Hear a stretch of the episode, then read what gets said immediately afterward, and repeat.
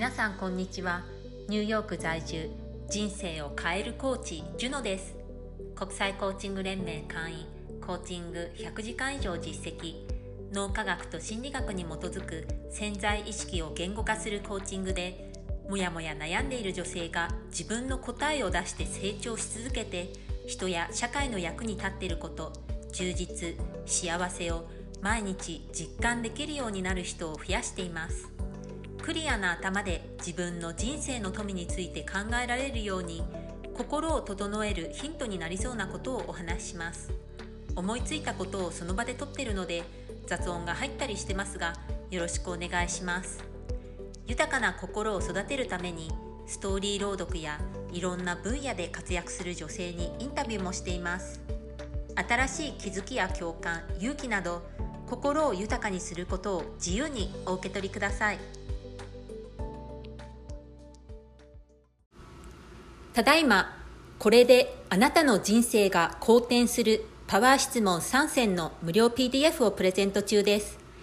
もやもや悩んでて人生を変えたい人好転させたい人もっと有意義な人生を送りたい人は概要欄にあるリンク先から受け取ってくださいね。プロフィール詳細欄にもあります。今日は90代後半の祖父母に学ぶ心穏やかな生き方についてお話します。今回日本に滞在している目的の一つは祖父母にアメリカで生まれた私の子供を会わせることなんですけれども祖父母にとったらひ孫ですよね。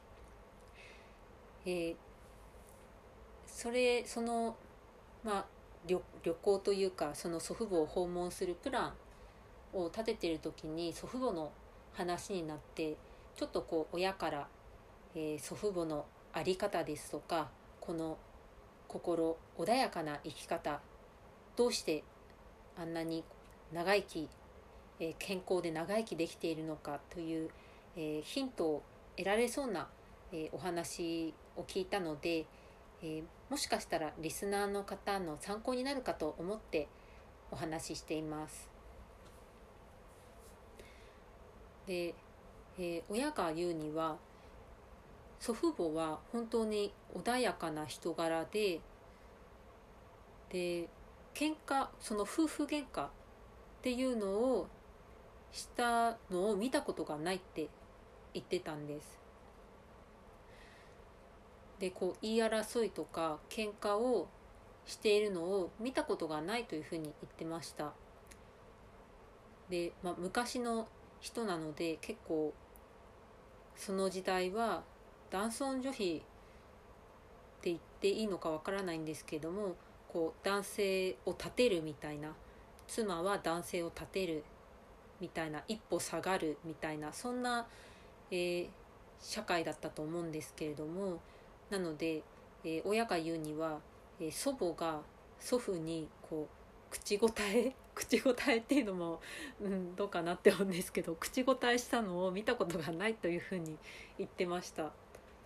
なのでこうまあ祖父が言うことに従う。こううんうんって聞いてそれに、えー、まあ、フォローする従うっていうそういう感じだったらしいんですね。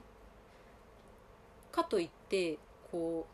う、え、亭主関白っていうわけでもなさそうでした。話を聞くと、えー、本当にこうこうまあ私は生まれてからもう祖父母は、まあ、祖父母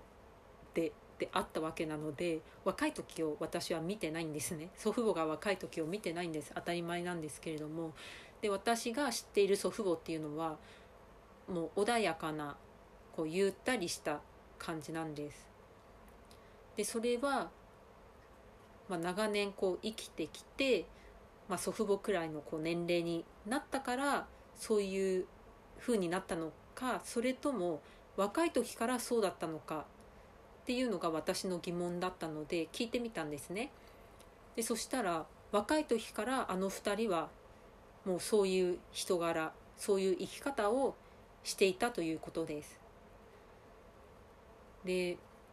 えー、親がこの祖父母からよく言われていたのは小さなことでくよくよしない悩まない思い悩まない不安に思わないってことなんです。で、まあ、若い時、まあ、親が若い時にはいろいろとこうくよくよしたり思い悩んだり不安に思ったりしてそういうことを、まあ、この祖父母に相談していたかと思うんですけれどもでそういう時によく言われたらしいんです。そんなことでくよくよしないんだぞとかそんなことで思い悩むんじゃないぞとか不安に思ってて、えー、そういうのは良くないぞみたいな感じでこう言われていたらしいんですね。であとはこう敵がいないというふうに言っていました。うん、でそれがどういうことかというと相手の話をよく聞くっていうそういうことをしている人なんですね。なのでこう家庭内でもこう喧嘩をしたり言い争いっていうのをしたことがないし外でもそういうことをしたことがないようでした。でこの親がちっちゃい時の話を聞くと親に対してもこう口答えっていうのをしたことがなかったらしいです。でこう喧嘩とか言い争いとかそういうのもしたことがないということでした。でそれはこの祖父母が相手の話をよく聞くなので子供であった親子供時代の親が、えー、いろいろと何か話をしているのをよく聞く、まあ、言い分をよく聞くってことですよね。でどうしてそういうことをしたんだとかこう頭ごなしに怒ったりしないででそのやった理由とかをこう話をよく聞いてで説教をしたってことです。で説教って言ってもこうガミガミ説教をするのではなくこうこうなんて言うんですかね言い聞かせるというかまあ話して悟らせるみたいな理解させるみたいなそんな感じだと思うんです。なのでこう素直に祖父母のこう、まあ、話を聞けるっていうふうに聞いてたってことだったんですね。でそれはやっぱり相手が祖父母が自分の話を聞いてくれて理解してくれている。でその上でこういうふうにした方がいいんじゃないかみたいな感じで説教してきたのでこう素直に言うことを聞くことができたっていうことだったんですね。でこういう祖父母の、まあ、あり方ですとかこう生き方ですよね。について、えー、話を聞いていてやっぱりこうそうですね。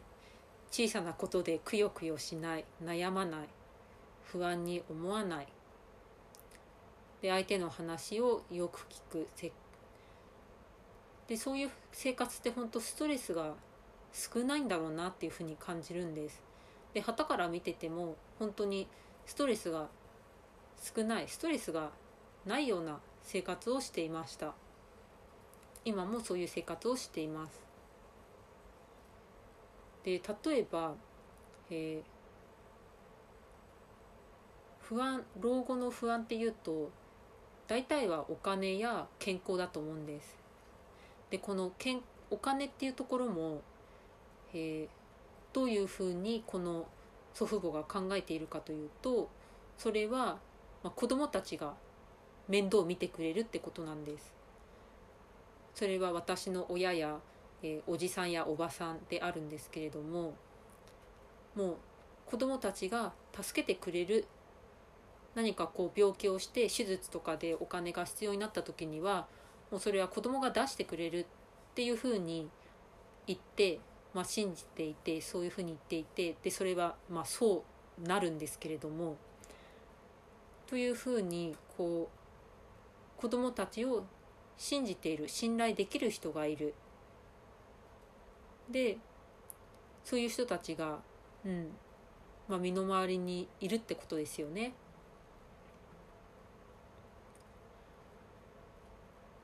であともう一つ、まあ、老後の不安っていうのは健康だと思うんですけれどもこう小さなことでくよくよしない悩まない不安に思わないそういう生活をしてるとやっぱり心のストレスが減って心と体ってまあ、つながっているので心の状態が良くてストレスが少ないとやっぱり健康も維持しやすいと思うんですよね。本当にこの祖父母は大きな大病っていうのをしたことないんですね。まあ、あのどんな人であれ長生きすれば病気になるかと思うんですけれどもこの祖父母も、まあ、ちょっとした手術はしたことがあるんです。一般的な、まあ、いろんな病気ですねそういうのにかかってがんにもかかりましたでもそういうのも、えー、小さいうちに見つかって、まあ、ちっちゃな手術で済んだりしたんです。なのでこう心が、ストレス少ない生活。で心が穏やかな生活。そういう生き方をしているとやっぱりこう健康寿命も伸びて長生きができるんじゃないかなというふうに感じました。で祖父母はあの頭の方も健全なんです。普通に会話ができます、まあ、確かにちょっと、えー、時間が経つと忘れてしまったりするんですけれども話してる時にはコミュニケーションが普通に取れるんです。で 結構あの確信をつく発言したりします。面白いんですけど。うん。なのでもう本当に健全なんです。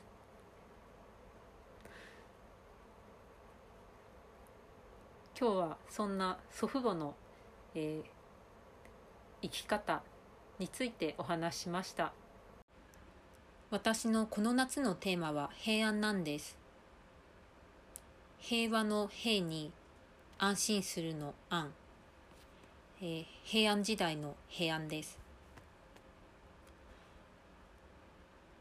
実家に帰って自分の部屋を整理する機会があってでその時に高校時代に使っていた日本史の教科書を見つけたんです。私は世界史を専攻していて日本史の方はちょっとかじった程度なんですね。なので今回えー、この平和な日本にいる時にこの日本史の平安の時代を、えー、読みながら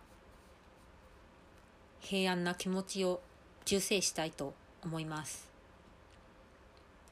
皆さんにもこのポッドキャストを通じて平安な気持ちをお届けしたいと思っていますではまた何か思いついたらお話しします See you. Bye.